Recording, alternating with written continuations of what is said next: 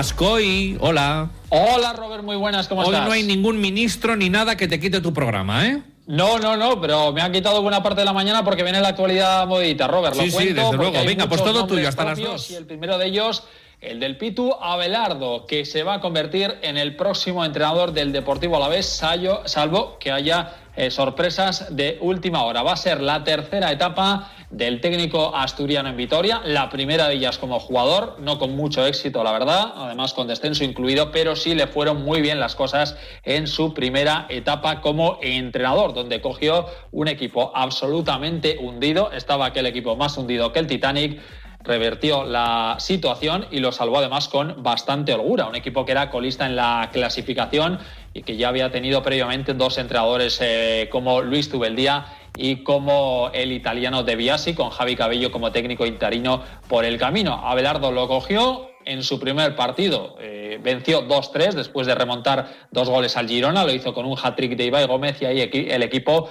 revertió, insisto, totalmente la situación y salvó con comodidad. Y la siguiente temporada estuvo muy cerquita de jugar en Europa. De hecho, no lo hizo por un mal final de curso porque la temporada había sido también magnífica. Abelardo, insisto, que en las próximas horas, salvo que todo se tuerza, se va a convertir en el próximo entrenador del banquillo albiazul. Todo ello después de la destitución con cierta sorpresa, todo hay que decirlo, de Pablo Machín en la mañana de hoy, el técnico soriano que tenía al equipo fuera del descenso, pero que es verdad que en los últimos siete partidos tan solo había sumado cinco puntos y por lo tanto el soriano no va a ser el entrenador en el centenario. Será Belardo el que se estrene, insisto, si se confirma la noticia, el próximo sábado en los Juegos Mediterráneos frente al Almería en la tercera eliminatoria de la Copa del Rey. Analizamos la posible llegada de Abelardo y la destitución de Machín con uno de nuestros colaboradores habituales como es José Luis del Campo. ¿Qué tal, Josete? Muy buenas. Buenas tardes, Roberto. Bueno, José Luis, compañero nuestro en el diario de noticias de Álava. José Luis, lo primero, ¿qué te parece la posible llegada de Abelardo? Pues hombre, una vuelta a, a, la casilla de salida, ¿no? Volvemos a repetir la situación de aquella temporada 2017-2018 y creo que casualidades del destino, ¿no? Y del mundo del fútbol, en aquel primer partido, aquella épica remontada en, en Girona, eh, estaba Machín en el, en el banquillo de, del Girona y precisamente, pues, eh, si no nada se tuerce, como tú has comentado, el Pitu se hará cargo de, del equipo en esta segunda etapa como técnico y me imagino que eh, en las conversaciones que hayan mantenido esta mañana o ya en la tarde de, de ayer, pues habrá habido también pelillos a la mar, ¿no? Entre Josean y, y el Pitu, el Pitu y, y Josean, porque tampoco hay que olvidar que la, el final de la relación de la temporada, de la última etapa del Pitu como entrenador, pues fue una un poco con gaitas destempladas a raíz de una entrevista de Josean Querejeta con José Ramón de la Morena, precisamente en Onda Cero, donde pues le venía a acusar de exigir el doble para el doble de dinero en la, en la renovación y eso ya pues encrespó los ánimos e impidió que el Pitu siguiera en, en Vitoria. Sí, bueno, José Luis, aunque de estas hemos visto en el baloncesto, fíjate cómo salió Dusko la segunda etapa y después la verdad es que volvió a Vitoria y eso en el club lo saben mover perfectamente. Eh, ahora mismo eh, el Pito Abelardo quiere temporada y media, es lo que exigen, no solo firmar hasta final de temporada. Y eso sí, eh, el club ya le ha dejado muy claro que no se va a fichar nada en el mercado invernal porque se ha superado el límite salarial. No se va a fichar nada salvo que se produzca alguna salida, véase John Guidetti, véase Burgui o véase una posible oferta que pueda llegar por algún jugador. Ahora mismo eh, las miradas van a estar, José Luis, puestas en, en, la plantilla. ¿Era un problema de entrenador? ¿Era un problema de, de machín? ¿O es un problema de rendimiento de la plantilla? No, para mí no era un, es un problema de, plantilla, clarísimamente, ¿no? Eh, un poco revolviendo la historia de, del Alavés, podríamos rescatar aquella mítica frase, ¿no? De que este no era mi caballo, que la dijo José Carlos Granero allá por el año 2000, en la temporada 2011-2012, cuando él vino a este equipo con unas pretensiones y no se cumplió lo que él pidió. En el caso de Machín, lo mismo. Nos hemos hartado durante los meses que se anunció su contratación de que era un técnico que le gustaba jugar con el 3-5-2 eh, probó los tres, cuatro primeros partidos, vio que ese sistema no le daba resultado y para sobrevivir como ha sobrevivido hasta la jornada 18 ha tenido que amoldarse a la plantilla que tenía y mm, disputar los partidos en el clásico esquema 4-4-2, ¿no? A partir de ahí, pues él no ha podido tener los mimbres que él quería para que jugar para jugar a su a su estilo. A partir de ahí, pues ha ido haciendo lo que, lo que ha podido con la plantilla, una plantilla que es muy corta en calidad, bastante, bastante más corta que las de años anteriores y bastante suerte estamos teniendo con que el equipo todavía no ha caído a, puestos de descenso, pero el equipo, el problema es un problema de confección de plantilla. Como tú has comentado, le han dejado claro a Belardo que no va a haber ningún tipo de refuerzo en el mercado invernal, como también lo comentó el presidente en la, en la Asamblea. La única posibilidad de eh, acudir a un refuerzo invernal es, aparte de la salida de Guidetti o de, o de Burgui como elementos más señalados, eh, ahí se bajaría el, se ampliaría el tope salarial o hacer algún traspaso de la gente que ahora mismo está en plantilla, que eso te, libera masa salarial. Si no, hay que tirar con lo que hay hasta final de, temporada. Y luego también hay que poner el foco en el tema de la dirección deportiva. El Abelardo será el decimocuarto entrenador desde la temporada 2011-2012, cuando el Vasconia, el Saski Vasconia, se hizo cargo del Alavés. Evidentemente, este banquillo es una cosa muy no, hay no hay nada estable es una cosa muy temporal y un poco funcionamos pues a golpe de inspiración eh, del director deportivo que, recurre eh, cada año a un entrenador diferente. José Luis del Campo compañero del diario de Noticias de Lava muchas gracias un abrazo. Un abrazo Robert. Bueno, pues eh, de momento es Javi Cabello el que dirige al equipo de forma interina e insisto, a Belardo, a falta de confirmación, podría dirigir ya su primer encuentro en su tercera etapa el próximo sábado en el Juegos Mediterráneos frente al Almería. Esto en cuanto al Alavés, en cuanto al Atlético, el equipo que sigue preparando la segunda semifinal de la Supercopa, el jueves a las 9 en la Rosaleda contra el Real Madrid, con arbitraje de Martínez Munuera. En el bar estará Iglesias Villanueva. Marcelino García Toral, que tiene las dudas de Yuri Bertiche y Geray Álvarez, aunque este último tiene todos los boletos y parece que podría eh, volver y estar presente en el eh, torneo. Tendrá las bajas de Unai López, que continúa ejercitándose en solitario por un esguince en el ligamento lateral interno de la rodilla izquierda y de Perú Nolasco ahí con una eh, lesión de larga duración. Se va a enfrentar a un Real Madrid que llega de empatar a cero en el Sadar contra el Osasuna con un Zinedine Zidane después del partido muy enfadado por lo que tuvieron que esperar en Barajas, casi cuatro horas tuvieron que esperar para partir del aeropuerto de Madrid y por las condiciones en las que estaba el Sadar. Esto dijo Zidane. No ha sido un partido de fútbol hoy, pero bueno, eh, al final tenemos que eh, aguantar y bueno, vamos a olvidar de, eso y pensar ya en el, en el miércoles. Onda cero, Edu Pidal. ¿Usted considera que tendría que haberse suspendido, aplazado el partido de hoy frente a Osasuna? Claro, claramente, sí, sí. Pero no, no son excusas. Nosotros que lo que, todo el mundo lo que quiere ver es partido de fútbol. Y hoy las condiciones no, no estaban reunidas para hacer un, buen partido de fútbol. Nada más. Luego, bien, claro que son las las, la sensación de todos, pero yo te digo porque te contesto yo como, como entrenador y ya está.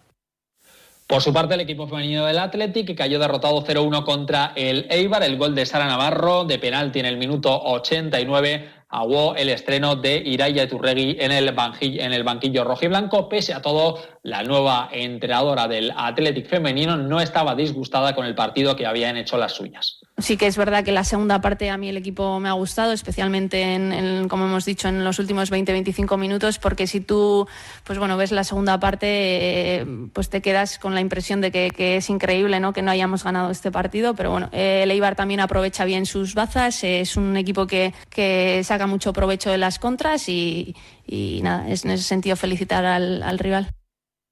La Supercopa y la destitución de Pablo Machín y la posible llegada de Abelardo marcan un día donde hay mucho baloncesto. Juega el Bilbao Basket a las 8 en Alemania frente al Bamber. Antes la cita en la Euroliga a las 7 menos cuarto en Estambul. El Basconia que visita al Fenerbahce, un Basconia décimo con nueve victorias y nueve derrotas, a una del top 8, puesto que ocupa ahora mismo Valencia, el Fenerbahce, una de las decepciones de momento en la competición, duodécimo con ocho victorias y diez derrotas. Vamos a analizar estos dos choques europeos con un buen amigo de esta casa, colaborador como es Pepe Catalina. Hola Pepe, muy buenas. Hola, ¿qué tal Robert? Buenas tardes. Bueno, Pepe, empezamos por el Basconia, visita una cancha complicadísima, pero es verdad que el Fenerbahce no está a la altura de lo que se esperaba de él, ¿no? No, es cierto que ahora mismo está el mejor. Seguramente hoy se vayan a enfrentar en Estambul dos de los equipos que están más en forma en la Euroliga, atendiendo a los resultados y a un poco a eh, su momento de juego, pero es verdad que el Fenerbahce no se le suponía aquí, eh, a pesar de que ha perdido a Obradovic y algún por eh, pues muy significativo del equipo exitoso de los últimos años, tiene una plantilla para ser candidata clarísimamente a estar entre los ocho primeros no lo están consiguiendo. Hicieron una apuesta también importante por Kokoskov, eh, dándole un contrato largo eh, al entrenador y bueno, pues eh, las cosas no, no van bien, hay dudas. es cierto que también jugar sin público en una cancha caliente como la suya lo acusan, no, ha sido, no han sido muy potentes precisamente en su pista, pero están dando mejores sensaciones en los últimos partidos y el partido de hoy es muy importante para ambos y especialmente si nos centramos en lo nuestro, en el Vasconia, porque esa línea que, que marca la frontera con la octava plaza, que es la que da acceso a entrar en, las eliminatorias, está ahí muy cerca y bueno, pues yo creo que seguramente el Vasconia, que también en la Liga Endesa está dando muy buenas eh, sensaciones respecto al momento de juego, la verdad que los de se apañan para llegar a este momento de la temporada en muy buen nivel, pues eh, vamos a ver si, si son capaces de, poder competir y de poder eh, hacerse con una victoria que sería de mucha calidad y ante un, un rival directo ahora mismo por entrar entre los ocho primeros. Eso es, y después la cita sería el jueves a las 8 y 5 en Tel Aviv frente al Maccabi, un equipo que está como el Fenerbahce, con 8 victorias y 10 derrotas. en la Champions League, en el grupo F, Bilbao Basket visita al Bamber a partir de las 8 en eh, territorio alemán. El conjunto teutón es líder del grupo con 4 victorias y 0 derrotas. Bilbao Basket 2 victorias y 2 eh, derrotas. Tiene un montón de bajas. Balvin, Serrón, Hackanson, Russell y Jonathan Rigo. Han viajado los canteranos Íñigo Betolaza y Nahuel eh, Del Val. Estás, ¿Cómo estás viendo a Bilbao Basket en la Liga ACB? La verdad es que sufriendo muchísimo en puestos de descenso. Pepe, en eh, la competición europea, ¿cómo le estás viendo? Bueno, la competición europea no está mal, ¿no? De hecho, ha tenido alguna victoria muy brillante, pero está siendo una temporada durísima para el equipo vizcaíno. Es que lo acabas de leer tú, ¿no? Lo acabas de decir, lo acabas de contar. La playa de lesiones. Ya hicieron una gran temporada el año pasado, lo cual le supuso perder a Lemers y a Guatel, dos jugadores que son de nivel de Euroliga. Eh, algunos que venía a reemplazarlo no, no ha ido bien. Y luego encima jugadores claves lesionados, no tienen a los bases, no tienen a Balvin, que es posiblemente su jugador más determinante. Vamos a ver los nuevos fichajes que parece que están dando un buen rendimiento, que cada vez están más acoplados. Eh, hay tiempo eh, en ambas competiciones. y juegan en la cancha de, del líder del grupo, el Bamber, que es un equipo bastante sólido y que ha incorporado recientemente a un jugador cortado palabras, Sibon Thompson. Pero sí que es verdad que visto desde fuera, pues eh, te haces cargo un poco de la dureza, incluso de, lo injusto, ¿no? Que está siendo la temporada para un equipo que lo hizo también el año pasado y que seguramente podrá mejorar algunas cosas en el juego, pero con todo este tipo de vicisitudes es que es muy difícil que, te vaya bien. Es que, bueno, pues pues parece que se le ha juntado todo y, que, que, las desgracias no vienen solas. Esperemos que ya hayan terminado con el cupo de desgracias y a partir de ahora, pues todo les vaya mucho mejor.